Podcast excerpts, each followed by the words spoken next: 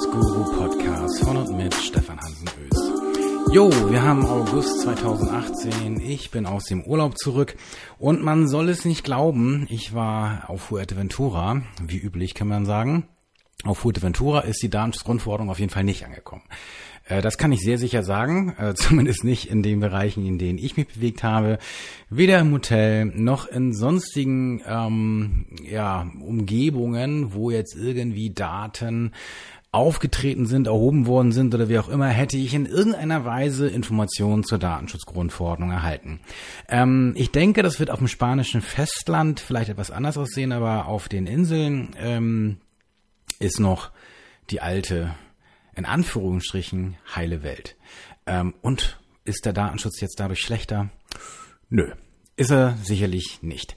Gut, ähm, da kommen wir auch schon zum Thema des heutigen Podcasts, nämlich im August ist äh, auf meiner Seite für die Datenschutz-Coaching-Mitglieder ähm, der Monat Umgang mit betroffenen Rechten. Das heißt, wir haben jeden Monat jetzt ein Thema, äh, mit dem wir uns gemeinsam beschäftigen. Dazu gehen dann auch entsprechende Coaching-Mails raus und in diesem Monat geht's halt um die betroffenen Rechte.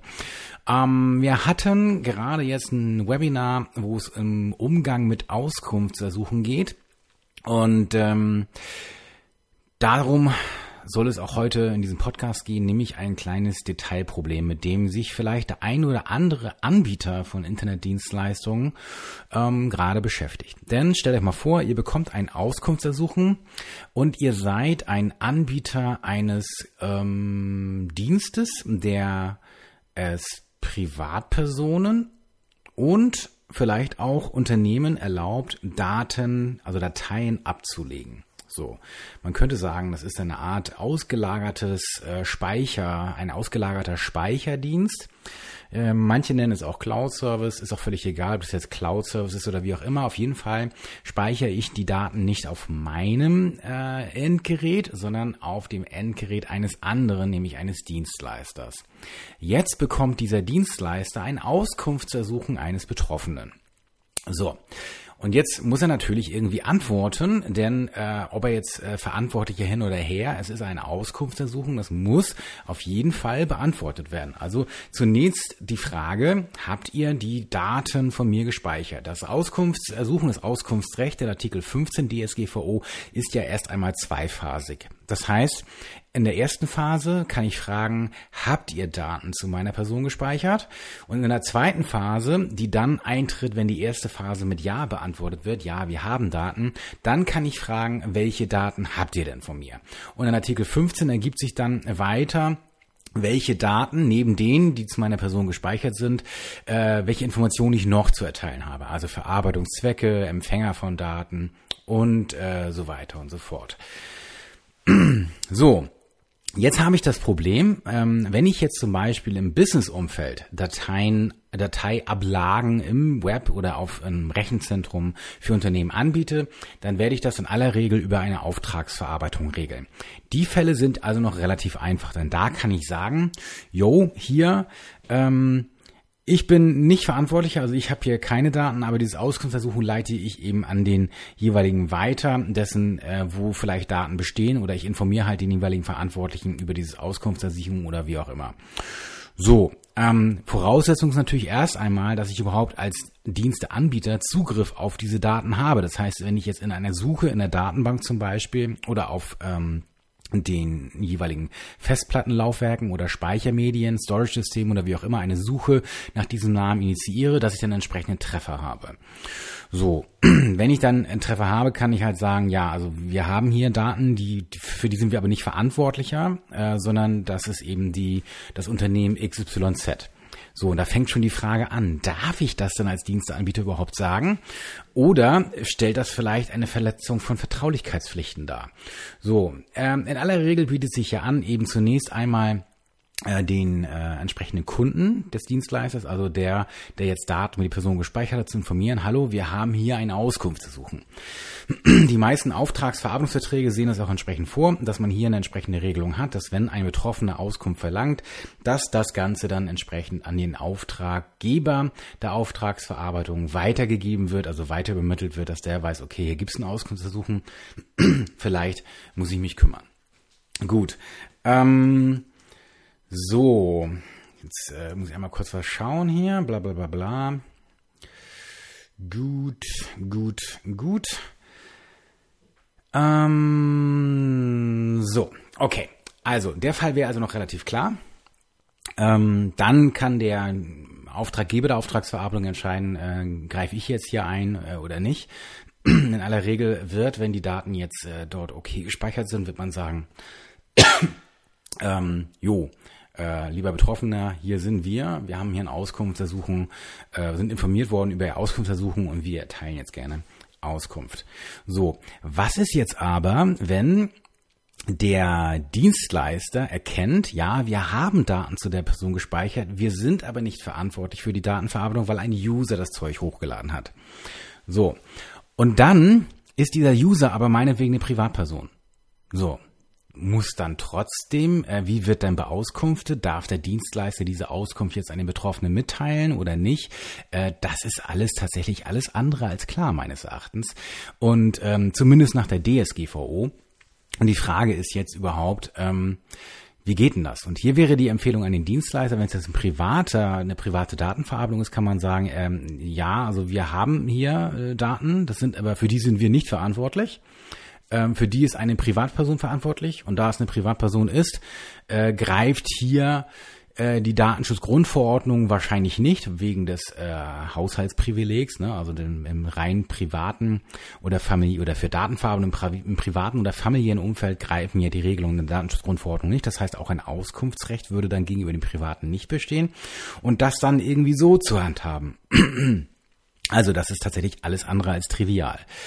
Ähm, das Ganze kann man beliebig weiter verkomplizieren. Stellt euch dann zum Beispiel mal vor, ihr seid zum Beispiel, ihr habt, bietet einen Business-Dienst an, eine Art Business-Netzwerk, wo auch zum Beispiel Daten abgelegt werden können.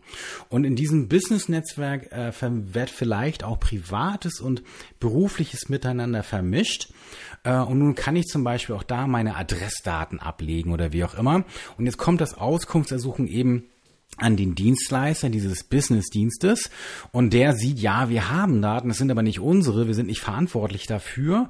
Und der hat jetzt aber auch, weil das keine Auftragsverarbeitung ist, sondern vielleicht ähm, einfach nur vielleicht eine gemeinsame Verantwortlichkeit, ähm, muss er jetzt irgendwie dann auch sagen, ja, da, da sind Daten, aber für die sind wir es nicht. Und darf er dann aber trotzdem die Daten des Users rausgeben, der die Daten hochgeladen hat?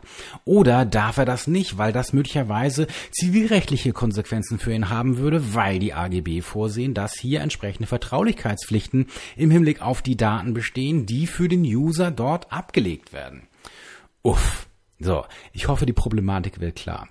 Ähm, wir leben in einer Welt, wo immer mehr Dienste hier genutzt werden in dieser oder ähnlicher Art und Weise, wo ich mein Zeug eben nicht mehr hier auf meiner lokalen Festplatte speichere, sondern eben in entsprechenden Diensten. Das heißt, das Ganze wird tatsächlich ein Problem, das nicht nur ernsthaft ist oder ernst ist, sondern das vor allen Dingen auch sehr häufig vorkommen kann die Lösung oder ein Teil der Lösung für den Diensteanbieter, und um den geht es ja hier, weil der hat in der Regel das Problem, dass er das Auskunftsversuchen bekommt und sagt, okay, ich habe Daten, aber für die bin ich nicht verantwortlich. Oder vielleicht bin ich jetzt äh, für einen Teil verantwortlich, aber nicht eben für die Primärdaten selbst. Oder bin ich das vielleicht doch, wenn ich jetzt auch im Rahmen der gemeinsamen Verantwortlichkeit hier äh, bestimmte Dienste erbringe? Total schwierig.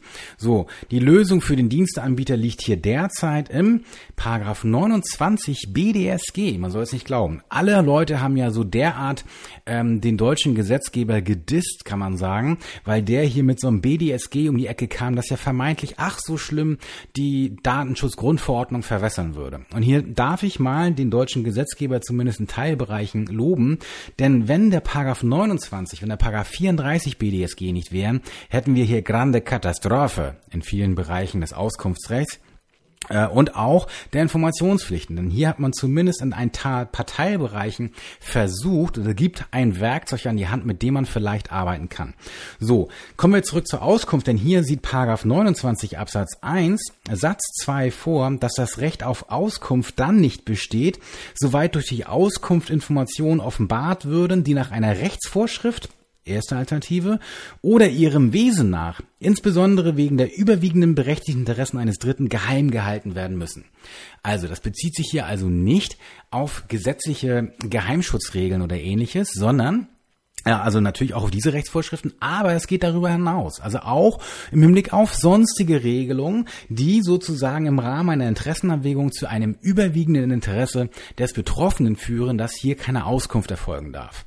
So, und jetzt kann man sehr wohl sagen, wenn die AGB des Dienstleisters entsprechende Vertraulichkeitspflichten gegenüber dem User geregelt haben oder durch Auslegung dem zu entnehmen ist, dass es entsprechende Pflichten gibt, dann darf der Diensteanbieter meines Erachtens die Auskunft verweigern. Er muss diese aber Nein, besser formuliert, er sollte auf jeden Fall aber die Gründe für die Auskunftsverweigerung intern für sich dokumentieren. Im Gegensatz zu Paragraph 34 BDSG, der ja auch Ausnahmen vom Auskunftsrecht vorsieht, äh, sieht der Paragraph 29 BDSG ähm, nicht ausdrücklich vor, dass die Gründe der Auskunftsverweigerung zu dokumentieren sind und auch das äh, sieht Paragraph 29 ähm, aus guten Gründen nicht vor, dass der Betroffene entsprechend über die Gründe der Auskunftsverweigerung zu informieren ist. Ähm, hier ist dann so ein bisschen Kreativität gefragt, wie ich jetzt die Beauskunft sozusagen erfolgen lasse. Wichtig ist aber intern vor allen Dingen, dass ich das irgendwie dokumentiert habe. Warum? Wenn das ganze Ding nochmal zur Aufsichtsbehörde kommt sozusagen äh, und dort möglicherweise geprüft wird, ob die Auskunft fehlerhaft erteilt worden ist, dann tue ich mir einen großen Gefallen ähm, daran, dass ich dann die Gründe für mich dokumentiert habe, um meine Ermessensentscheidung sozusagen im Nachhinein überprüfbar zu machen. Das hilft, um Bußgelder zu vermeiden, in, gerade in den brenzligen Fällen. Und das ist etwas, was viele Diensteanbieter trifft. Und hier ähm, wenn wir über die Datenschutzgrundverordnung sprechen, würde ich mich sehr freuen, wenn die Datenschutzgrundverordnung im, im sozusagen in primär in sich selbst ähm, Ausnahmeregelungen im Hinblick auf etwaige Geheimhaltungsinteressen ähm, oder Vertraulichkeitsverpflichtungen direkt regeln würde, damit hier nicht die jeweiligen Gesetzgeber in den Mitgliedstaaten tätig werden müssen. Es ist sehr misslich, dass Artikel 15 DSGVO hier keine Schranken des Auskunftsrechts vorsieht. Also, das war's aber für heute und in der nächsten Folge kümmern wir uns um einen weiteren Punkt, ähm, bei dem die Datenschutzgrundverordnung meines Erachtens im Rahmen der Evaluierung angepasst werden sollte. Ciao, ciao.